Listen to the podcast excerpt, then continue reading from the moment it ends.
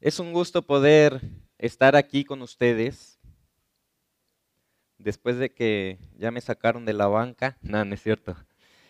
He tenido un poco de trabajo, estuve saliendo de, la ciudad seguido, pero gracias a Dios Él nos permite reincorporarnos al ministerio de la palabra. Y el día de hoy quiero llegar a ustedes haciendo un nexo entre la predicación que vimos hace dos semanas y la de la semana pasada. Si ustedes recuerdan, hace dos semanas estuvimos hablando acerca de Moisés y vimos cómo él, ahí en esa galería de la fe, menospreció el haber sido educado y llevado a través de, de un adoctrinamiento en una de las mayores potencias mundiales para poder servir a Dios. Y si recuerdan, la semana pasada también estuvimos hablando acerca de que hemos sido llamados a obedecer a nuestros jefes, ¿verdad? Obedecer a nuestros amos. ¿Por qué? Porque esto agrada a Dios. Y vimos cómo el Señor Jesucristo nos dejó ejemplo para que siguiéramos sus pisadas, porque precisamente el día de hoy vamos a llegar a la historia de Moisés y cómo él siguió el camino del Señor en el llamamiento. Así que bueno, estamos viviendo en la actualidad tiempos difíciles. Si ustedes ven un poco las noticias, se van a dar cuenta de que se dicen algunas cosas por allá en la región de Rusia, ¿verdad? Y esas cosas nos empiezan a crear una cierta ansiedad respecto a qué va a pasar en el futuro, ¿verdad?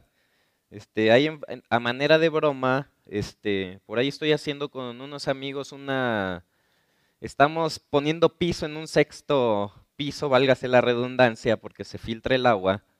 Y uno de mis amigos dijo, pues vamos a ponerle del CRES más barato porque pues este mundo ya se va a acabar, ¿no? Ya nada más que nos paguen y sacamos el trabajo. Y muchas veces nosotros tenemos ese pensamiento. ¿Por qué? Porque al oír que hay rumores de guerra, al ver que hay pestes, al ver que hay hambre en el mundo, ¿verdad? Al ver que la muerte anda cerca. Yo al menos el día de hoy les puedo decir que esta semana perdimos a gente muy querida, dos personas. Y saben una cosa, esto hace que el humano naturalmente cree una expectativa de qué es lo que va a pasar.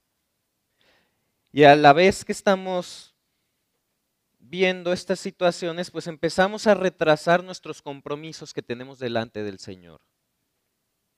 Pero saben, esto no es algo particular de esta época, no es algo que solo nos suceda a nosotros, sino que en la palabra vamos a encontrar un hombre, a Moisés, que también tenía algunos problemas con que Dios le hubiera llamado a ejercer un ministerio. Y así como lo vimos las semanas pasadas, hoy vamos a entrar un poco en esta historia. Y miren, yo no sé por qué momento estés pasando todo el día de hoy, pero yo le pido a mi Señor que pueda llegar a tu corazón esta palabra para que se siembre en lo más profundo de tu corazón, pero en el momento en el que tú lo necesites ejercer en tu vida, puedas tomar esta enseñanza y aplicarla porque Dios no busca tan solo oidores, sino hacedores de su palabra. Así que vamos a orar para pedir la guía del Señor. Padre, te agradecemos porque tenemos esta libertad de abrir tu palabra y de poder buscar en ella todas aquellas cosas que nos has dejado para nuestra enseñanza y para que podamos seguir tus caminos y seamos hijos tuyos que te agraden. Padre, ayúdanos para poder escuchar el llamamiento, así como lo hizo Moisés, Señor, y ver cómo no todo fue tan sencillo, pero sin embargo tú cumpliste su propósito, tu propósito en su vida, Señor. Te agradecemos. Gracias, Padre. Bendito seas. En el nombre de Jesús. Amén. Fíjense que en la palabra vamos a encontrar muchos ejemplos de gente que fue llamada, pero desde el principio no tuvo la facilidad para escuchar la voz de Dios y hacer lo que Dios le había pedido. No sé si se acuerdan de Abraham. Viene Dios y le dice, sal de tu tierra y de tu parentela la tierra que yo te mostraré. ¿Y qué, es, qué hace Abraham? Él viene y sale con su parentela, porque Lod era su, su sobrino, pero también si sabemos leer detenidamente vamos a ver que sale incluso con su padre. un hombre llamado Taré, y él se estaciona en un lugar en el cual vive por un tiempo y hasta que su padre muere, entonces emprende el camino. Pero emprende ese camino sin saber hacia dónde Dios lo quería llevar. En el momento que se separa de su sobrino Lot, entonces empieza a caminar hacia ese camino que Dios le había trazado y le muestra la tierra. Antes no. Pero vemos que desde el principio él tuvo algunas dificultades para obedecer la voz de Dios. También conocemos claramente la historia de Jonás. ¿Quién no la ha escuchado? Ese hombre que Dios lo mandó hacia Nínive, ¿verdad? A llevarles un juicio, a darles una profecía de juicio. Pero pues Jonás traía en su corazón lo que los asirios habían hecho con el pueblo de Israel, específicamente el reino del norte. Se los habían llevado, les habían puesto yuntas como de bueyes, les habían este, puesto en su nariz, las habían perforado y los encadenaban para que nadie se detuviera en el camino, el que se detuviera se desgarraba la nariz. Incluso llegaron a tomar a los niños de los de Israel y azotarlos sobre una peña para matarlos, porque era la costumbre de estos pueblos, para que no hubiera descendencia que vengara lo que se había hecho con sus padres. Entonces Jonás dice, yo no voy a ir a predicarle a estos. Y agarran un barco precisamente en sentido contrario y Dios lo regresa empanizado ahí a la orilla de una playa, ¿verdad?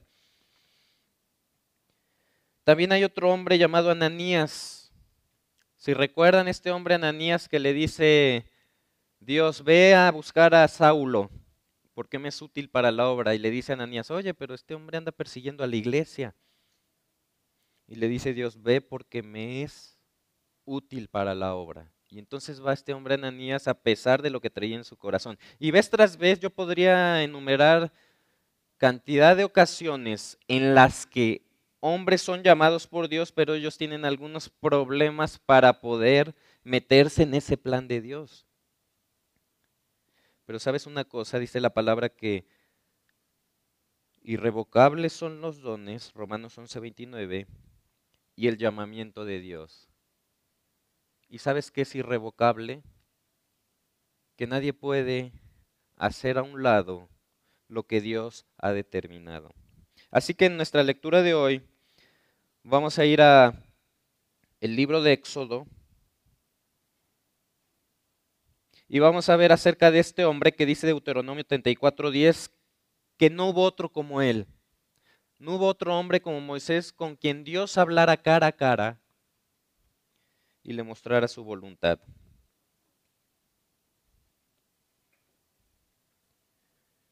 Con un poquito de contexto vamos a recordar cómo en Éxodo 1 y 2 vamos a ver cómo se desarrollan los primeros 80 años de la vida de Moisés.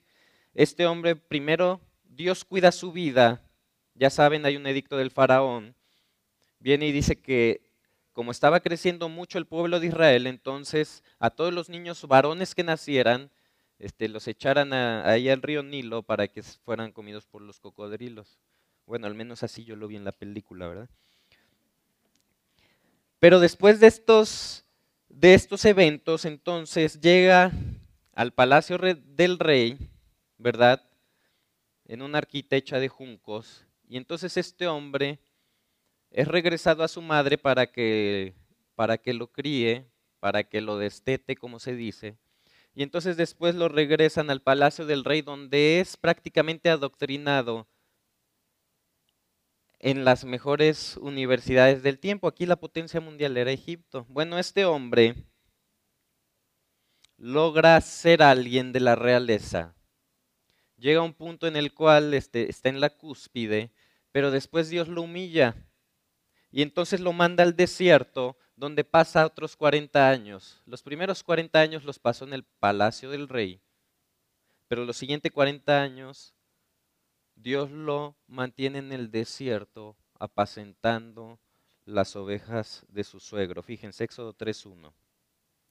Apacentando Moisés las ovejas de Jetro, su suegro, sacerdote de Madián, llevó a las ovejas a través del desierto y llegó hasta Oreb, monte de Dios y se le apareció el ángel de Jehová en una llama de fuego en medio de una zarza, y él miró y vio que la zarza ardía en fuego, y la zarza no se consumía. Entonces Moisés dijo, Iré yo ahora y veré esta grande visión porque por, porque, por qué causa la zarza no se quema.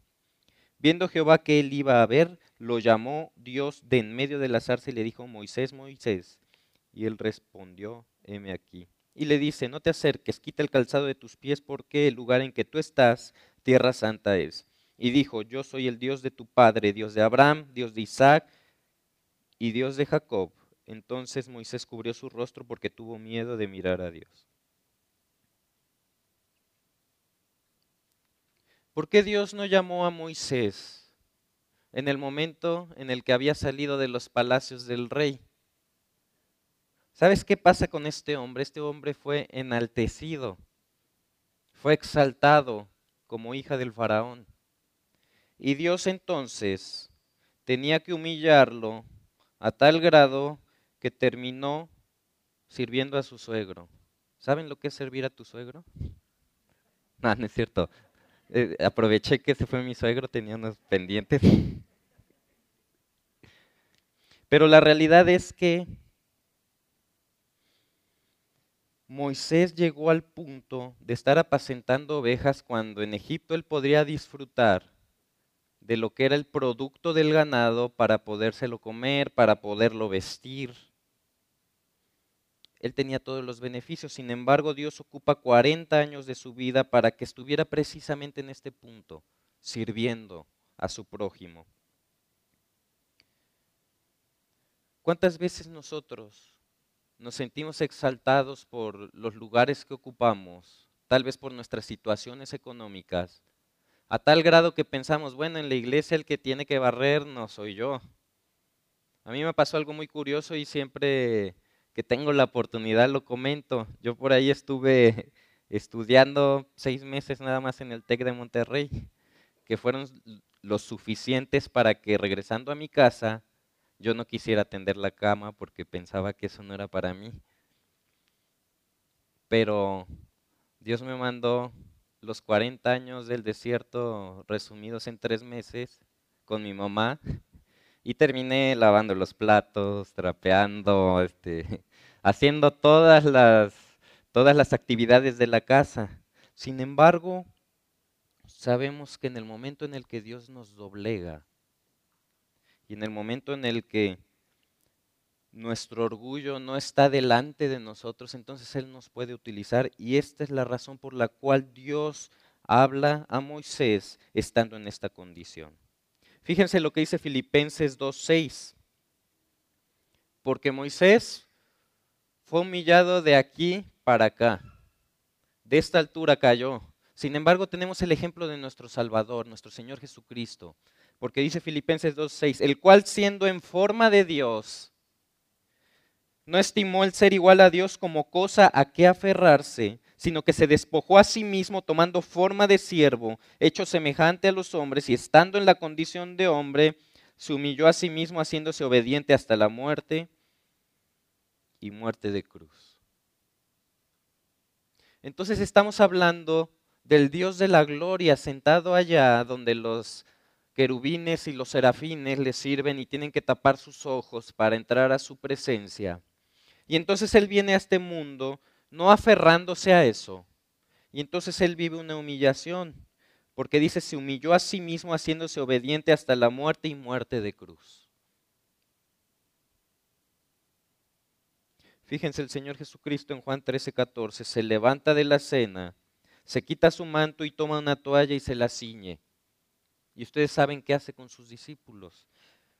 Luego pone un lebrillo de agua y comienza a lavar los pies de los discípulos y a enjugarlos con la toalla con que estaba ceñido.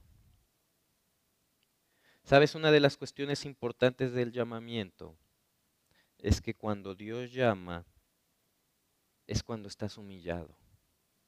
¿Sabes por qué? Porque cuando tú estás enaltecido, entonces quieres venir y tomar el lugar. Yo se los puedo decir como como un encargado de ministerio, yo he visto desfilar de todo tipo de gente aquí en la iglesia. Mi ministerio es la membresía, yo doy los cursos. Y muchas veces llega la gente diciendo, ¿sabes qué? Este, pues ya me quiero reunir aquí, fíjate que yo era el líder de alabanza de allá de la iglesia en la que venía. Este, ¿No habrá ahí un lugarcillo así como para apoyarles? O llegan algunas personas, nos han tocado, ¿eh? yo les hablo de puros hechos verídicos, nadie me lo contó. Luego llegan personas que dicen, hola, este, bueno, pues yo fui pastor de tal iglesia, por aquí ando, a tu servicio, este, pues tenía un sueldo allá, pero se consiguieron otro pastor y aquí estoy, a lo que se te ofrezca. ¿Verdad? Y siempre insinuando que pues, pueden servir en algo, pero ¿saben qué es lo importante? Lo importante es el momento en el que somos humillados. Porque, como dice la palabra, ese momento en el que somos humillados, dice la, dice la Biblia que lo vil y menospreciado de este mundo escogió Dios para exponer a los fuertes. ¿Sabes qué cosa? El poder de Dios se perfecciona en la, debilidad. Y la humillación de un hombre es uno de los principales terrenos donde Dios puede trabajar con un hombre cuando es llamado. Así que, si Cristo se humilló, Él nos dejó ejemplo para que sigamos sus pisadas y entonces caminemos en ese camino de humillación donde cada día debo negarme a mí mismo y dejar al Señor que sea en mi vida. Bueno, no necesito, avanzamos, no necesito explicarles lo improbable que es que una zarza se queme. Una zarza es una, rama en el piso con espinos que carece de agua. Si tú la prendes, se quema. Bueno, Moisés va caminando y entonces ve esta zarza. Y fíjense lo que le dice Dios a Moisés. Versículo 7 de Éxodo 3.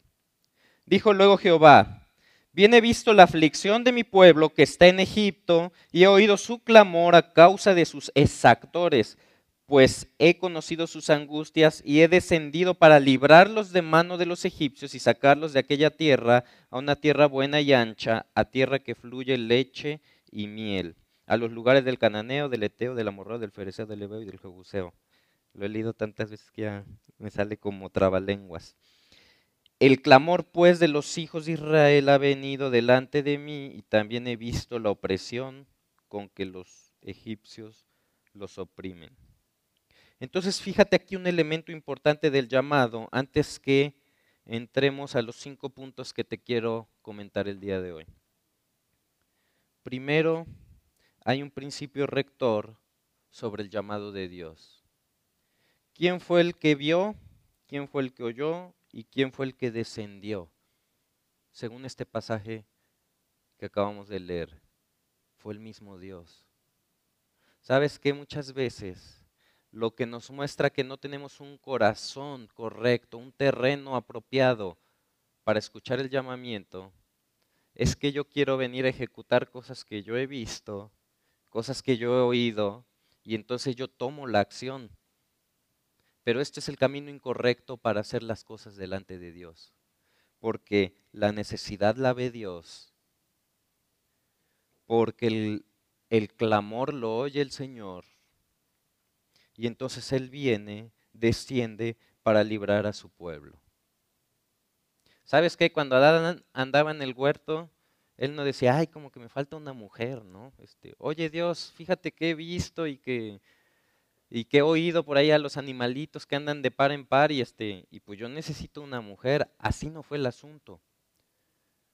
Dice por ahí Génesis capítulo 2 que vio Dios que el hombre estaba solo y entonces tomó una acción al respecto. Pero no fue una decisión del hombre, fue un plan de Dios a través del cual se dejó estipulado generación tras generación que no, no sería bueno que el hombre estuviera solo. Entonces así en este caso Dios toma la iniciativa. Y Él oye el clamor de su pueblo y entonces ejecuta estas tres acciones. Ve, oye y desciende. Y sabes que en ese descender, entonces viene y se encuentra con Moisés en una, en una zarza y entonces lo acerca a él para darle la instrucción. Pero Moisés vio la aflicción del pueblo de Israel. La respuesta es sí. ¿Qué pasó cuando vio esa aflicción? Oyó la aflicción también del pueblo de Israel y tomó una acción. ¿Sabes cuál fue? Matar a un egipcio, lo cual le hizo huir de su tierra, de donde él vivía. Muchas veces nosotros vamos a ejecutar las cosas como nos parece bien, pero no es el camino de Dios. El camino de Dios es el que Él nos va a marcar. ¿Y sabes por qué no podemos confiar en mi percepción de cómo están sucediendo las cosas? Porque dice Jeremías 17:9, engañoso es, engañoso es el corazón más que todas las cosas y perverso. ¿Quién lo conocerá? La respuesta es Dios. Dios conoce el corazón del hombre. Así que no nos podemos confiar en nuestras percepciones porque aquí con Moisés vemos claramente que él ejecuta mal lo que Dios más adelante va a ejecutar de manera correcta.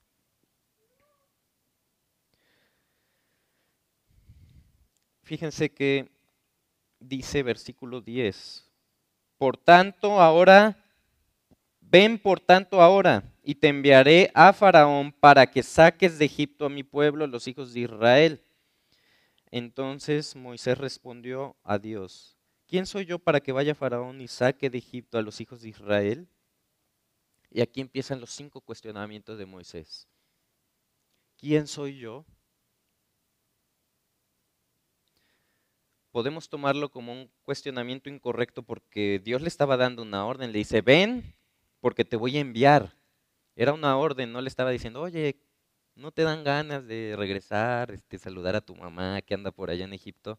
No, le dijo, ven, te voy a enviar a Faraón. Y entonces Moisés dice, ¿quién soy yo? Y aunque parece una pregunta que está cuestionando la orden directa de Dios, la verdad es que es la pregunta apropiada. ¿Quién soy yo para hacer esta obra que me estás pidiendo, Dios? ¿Sabes cuál es la respuesta? ¿Sabes qué le responde Dios? No le dice, oh, pues tú eres Moisés, este, pues yo te salvé ahí del, del río, que no te comieran los cocodrilos, yo te mandé a que te educaran, tú estás totalmente preparado, vamos adelante, órale Moisés. No le responde esto Dios, fíjense lo que le dice. Y él respondió, ve porque yo estaré contigo. ¿Te das cuenta la respuesta de Dios? No le dijo, ¿quién eres tú? Le respondió, ¿quién es Dios? Le dijo, adelante, porque yo voy a estar contigo. O sea, lo importante no es quién seas tú. Y en este punto nosotros llegamos a la parte de entender precisamente que debemos considerarnos inapropiados, no aptos, no capaces, para que entonces Dios pueda utilizar y glorificarse en nuestra debilidad. Porque si yo voy exaltado a tomar, digo, pues obviamente Dios me buscó a mí, pues a quién más iba a buscar. No, Dios busca la humillación en el hombre para poder ejecutar el llamado. Así que mi hermano, Dios no condena a Moisés por sentirse incapaz. Si tú te sientes incapaz de servir a Dios, tienes toda la razón. Tú por ti mismo no eres capaz. Y sabes que esto fue resultado de 40 años de Moisés sirviendo en el desierto. Si tú hasta el día de hoy no has empezado a servir a Dios y no estuviste en los palacios de un rey, este, espero que no te tome 40 años darte cuenta de que no eres alguien a quien Dios debería escoger, sino que eres alguien quien Dios por misericordia puede utilizar para su gloria. Así que Dios en su infinita paciencia esperó a que pasara todo este tiempo en la vida de Moisés para poderlo utilizar como instrumento. Y entonces ahora Moisés estaba en esa condición correcta para escuchar lo que Dios le dijo. Ve porque yo estaré contigo. Entonces Dios le da exactamente lo que Moisés necesitaba, la seguridad de que tenía de respaldo al Dios del universo para ejecutar su obra a través de él. Mi hermano, pensando en la iglesia local. Nunca empujes demasiado para lograr lo que quieres. Ponte a disposición del Señor y sírvele en lo más pequeño que te puede dar.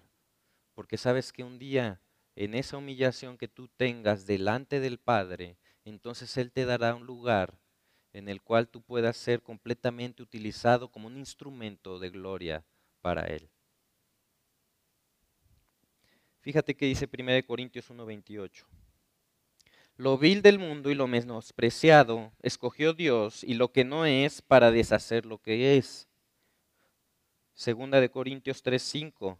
No que seamos competentes por nosotros mismos para pensar algo como de nosotros mismos, sino que nuestra competencia proviene de Dios, el cual asimismo nos hizo ministros competentes de un nuevo pacto, no de letras, sino del Espíritu, porque la letra mata, mas el Espíritu vivifica. Cristo lo dijo. Tú saca tus conclusiones. Yo te estoy leyendo la palabra. Lucas 14, 8.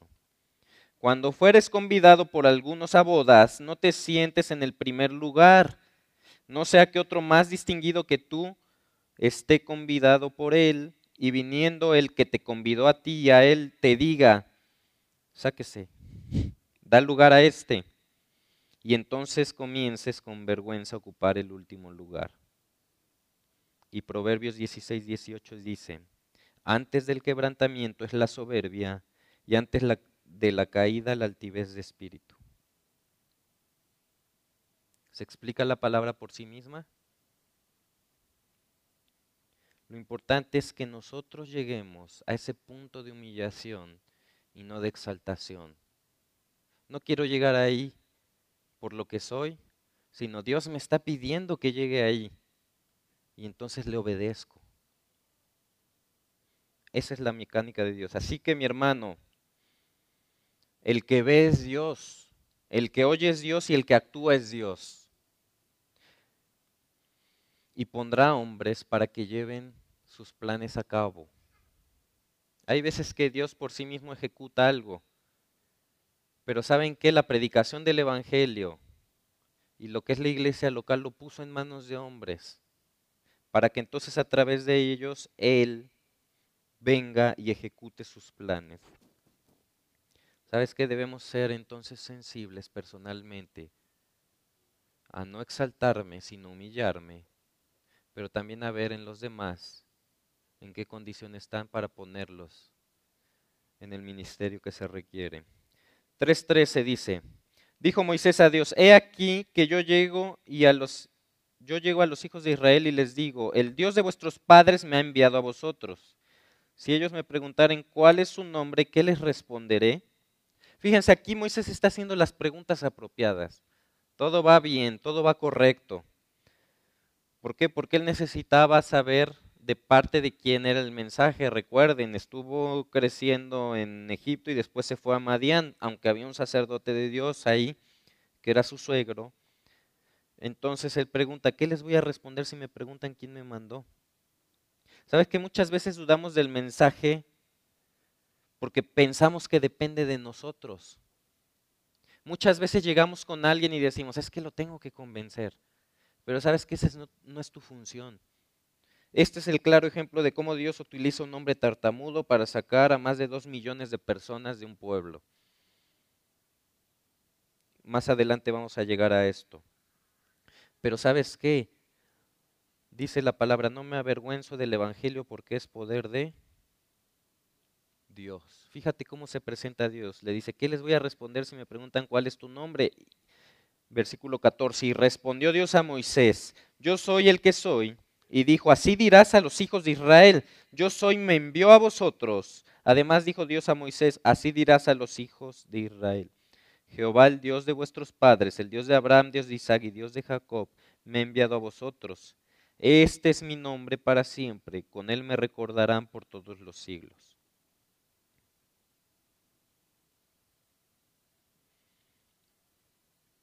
¿Sabes qué poder y qué fuerza tiene el nombre del gran yo soy? Quiero que viajes allá a Jerusalén, en el huerto del Getsemaní. Ese momento en el que Cristo estaba orando por sus discípulos, pidiendo al Padre que ninguno de ellos se perdiera. Y entonces llega una turba enardecida con un centurión. ¿Sabes qué significa que llegara un centurión? Centurión viene de una raíz que viene de 100. Centurión significa un hombre puesto sobre 100. Un centurión era el encargado de 100 soldados. Cuando van al huerto de Getsemaní por Jesús, el centurión lleva sus 100 soldados para atrapar a Jesús. Y entonces viene Jesús en Juan 18:4 y les dice, pero Jesús sabiendo todas las cosas que le habían de sobrevenir, se adelantó y les dijo, ¿a quién buscáis? Le respondieron, a Jesús Nazareno. Jesús les dijo, yo soy. Y estaba también con ellos Judas el que le el que le entregaba. Cuando les dijo, yo soy, retrocedieron y cayeron a tierra. ¿Te das cuenta el poder del gran yo soy?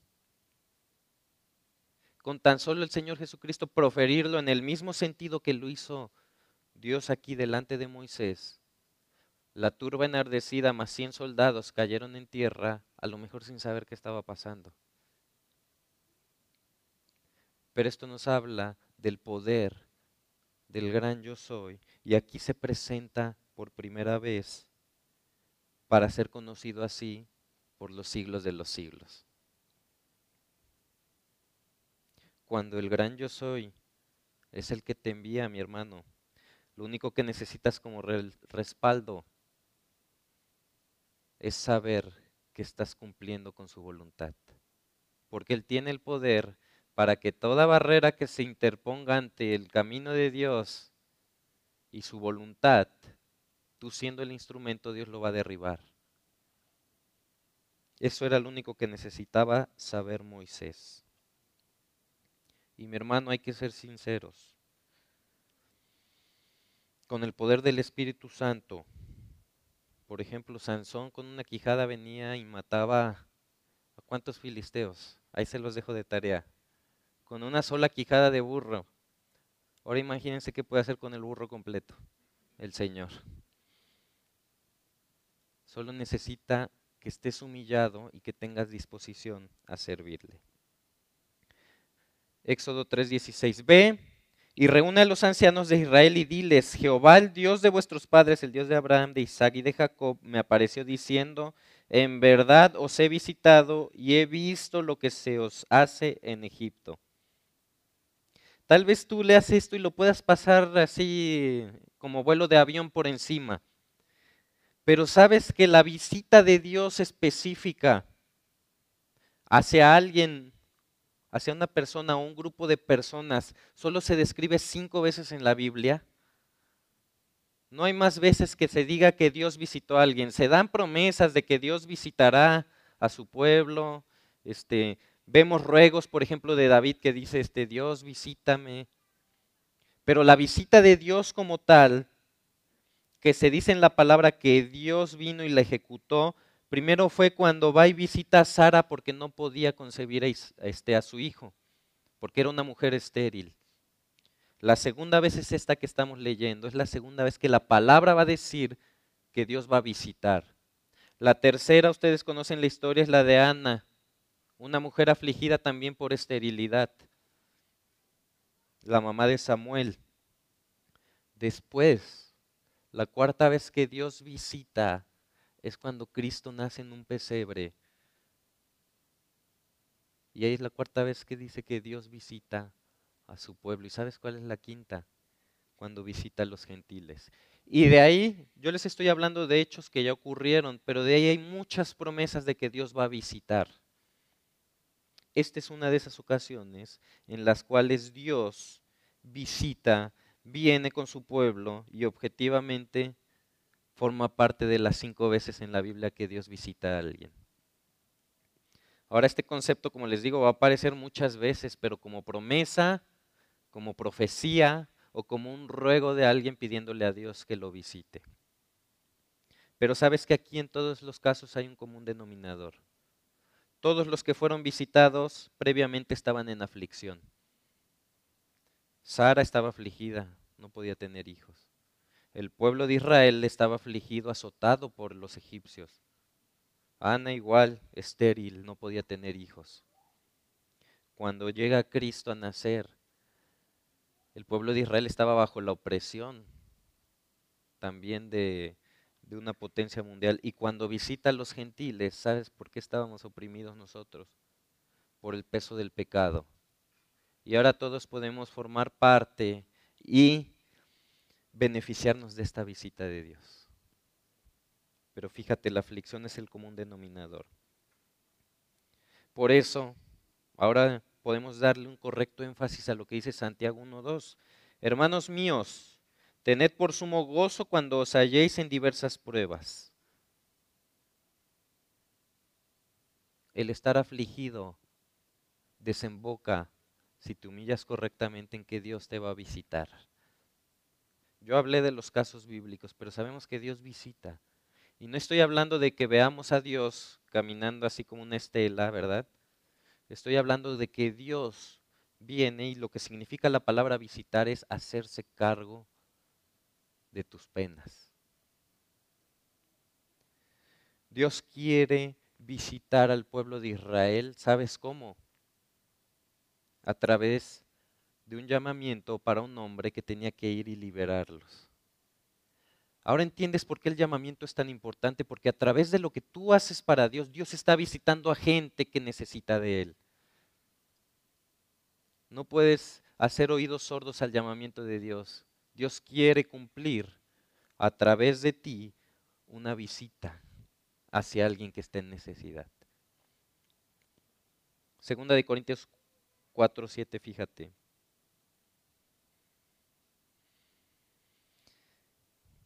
El llamado de Dios no se centra en lo que tú puedas hacer como siervo, sino en la voluntad de Dios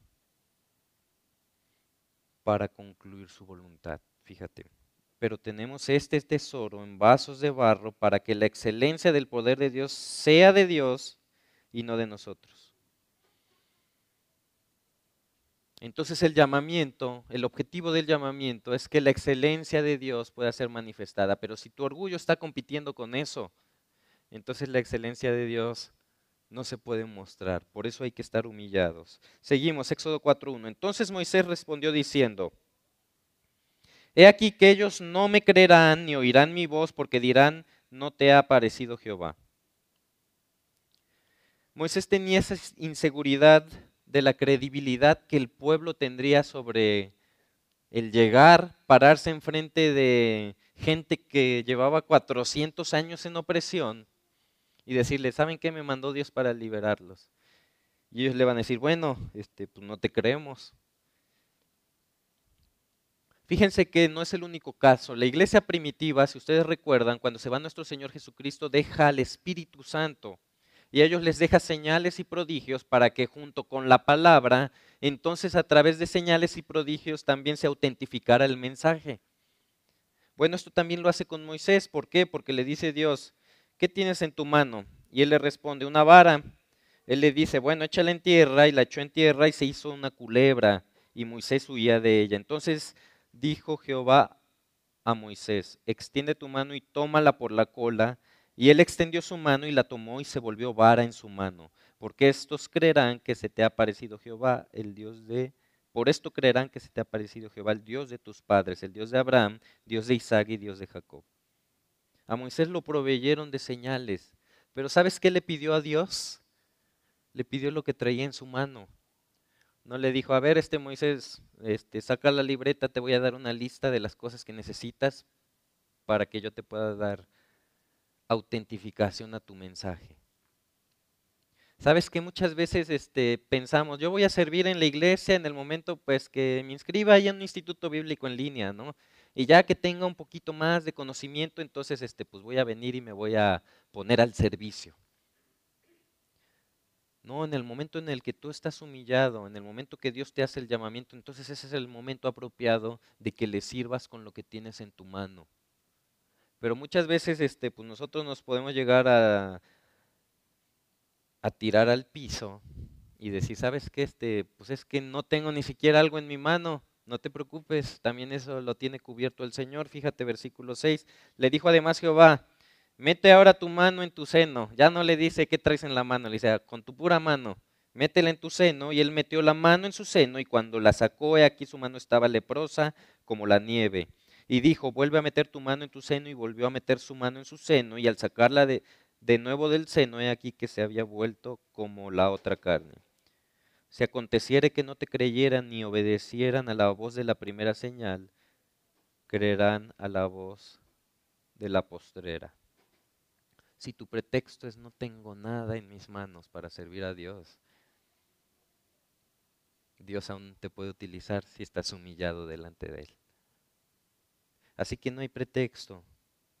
Ninguno puede decir que no tiene elementos para el servicio, porque sabes que en el momento que tú creíste en Cristo como tu Salvador, recibiste las arras de la herencia, de la herencia que es el Espíritu Santo. Y sabes el Espíritu Santo de qué viene acompañado?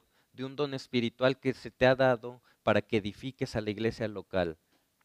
Si tú puedes venir, sentarte domingo tras domingo y solo escuchar lo que Dios tiene para ti, pero no puedes mover ni un solo dedo por la iglesia local, entonces estás haciendo lo que dice la parábola de los talentos.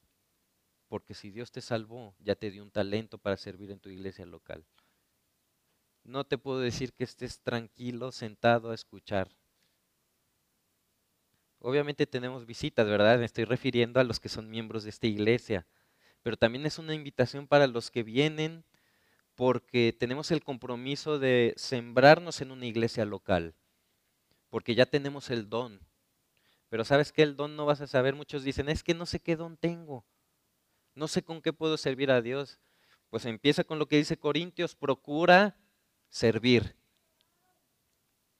Dice, si hablara yo lenguas y me quemo y me hago sonar como campana y todo lo que dice ahí, de nada sirve si no tengo amor. Si quieres procurar un don, procura servir. Y entonces de ahí se desprende todo, pero tú tienes una capacidad sobrenatural dada por el Padre a, través del Espíritu Santo para edificar una iglesia local. Ese es uno de los objetivos de tu vida. Entonces vemos cómo Dios, por si las dudas, ¿verdad? Le dice a Moisés, si no te creen a esta, te van a creer a la siguiente.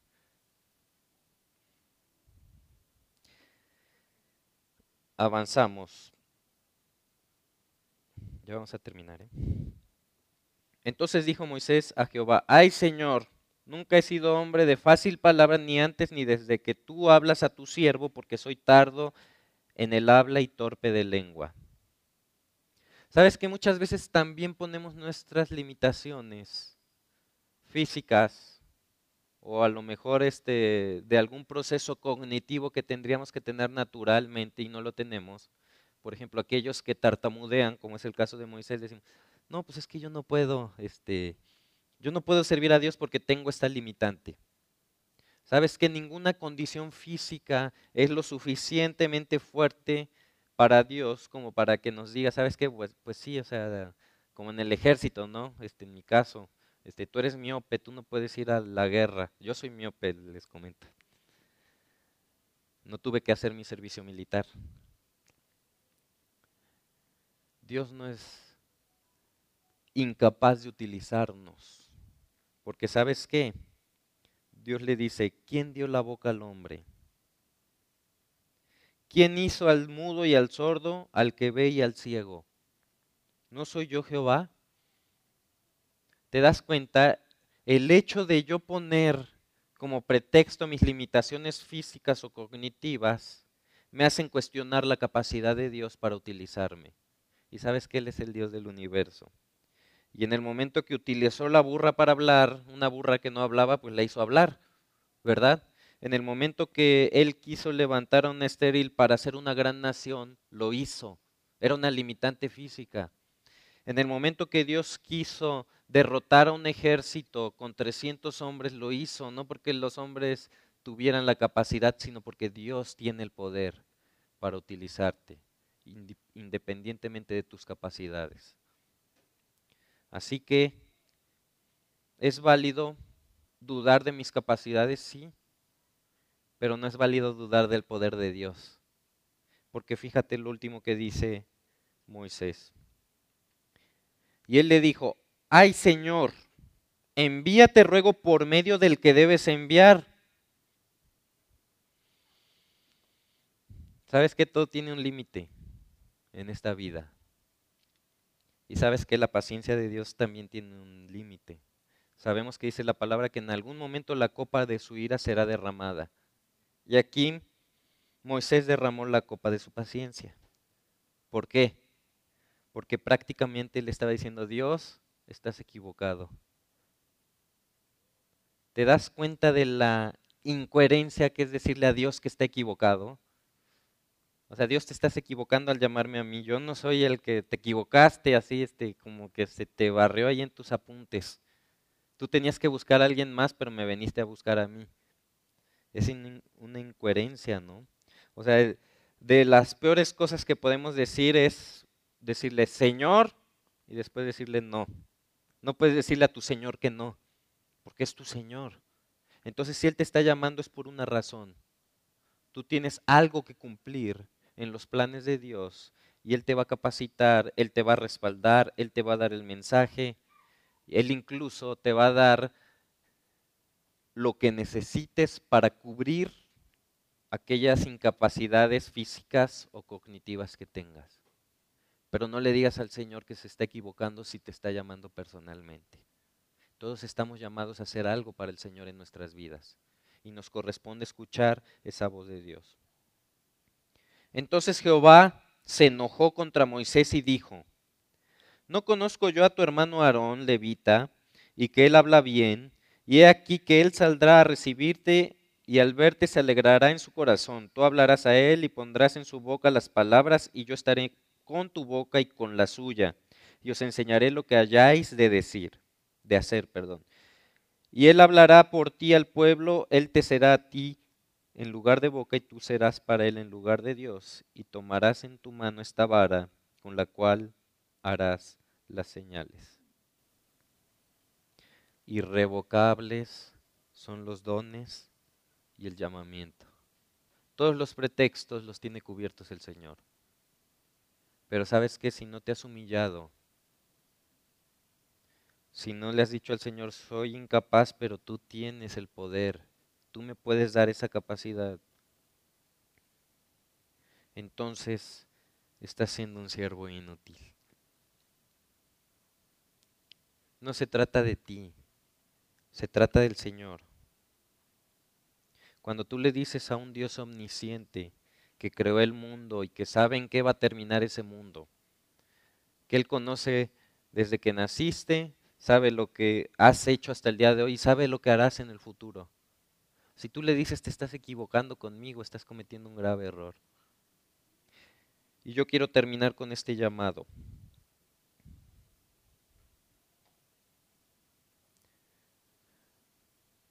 No caigamos en el absurdo de pensar que sabemos más que Dios. Si Dios te está llamando, lo único que queda es ponerse flojito y cooperar con el Señor, porque el Señor tiene un plan. Y el Señor lo va a hacer a través de tu vida. ¿Y sabes qué? Siempre he dicho que es más fácil tomar el camino recto hacia lo que Dios quiere que tomar la tangente. Porque en el momento en el que tú te desvías, vas a gastar fuerza yendo hacia el otro lado, ahí tenemos a Jonás, pero te vas a llevar una revolcada, mi hermano. Y vas a regresar al punto donde Dios quería que estuvieras y te va a llevar hacia su voluntad. Y no sabemos cuáles son los métodos que Dios puede utilizar, pero si eres su hijo, Él te va a acercar a Él. Y Él no va a estimar más importante todos tus miembros de tu cuerpo o, todo lo que tienes, tus riquezas, tu casa, nada va a estimar más importante a que cumpla su voluntad. Y si eres su hijo, Él no te va a soltar. Y si tú te niegas, Él te va a jalar. Así que mi hermano, si has estado altercando contra Dios con razonamientos, si has estado posponiendo el servir a Dios porque piensas que es para alguien que ya se jubiló o que es para alguien que este, pues que tiene tiempo, ¿no? La verdad es que no. Dios quiere utilizarte así como estás.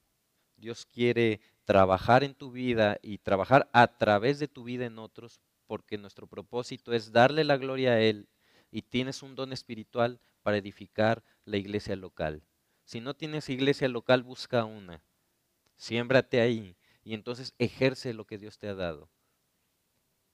Pero no podemos quedar con los ojos tapados, no podemos hacernos oídos sordos si ya lo escuchamos el día de hoy.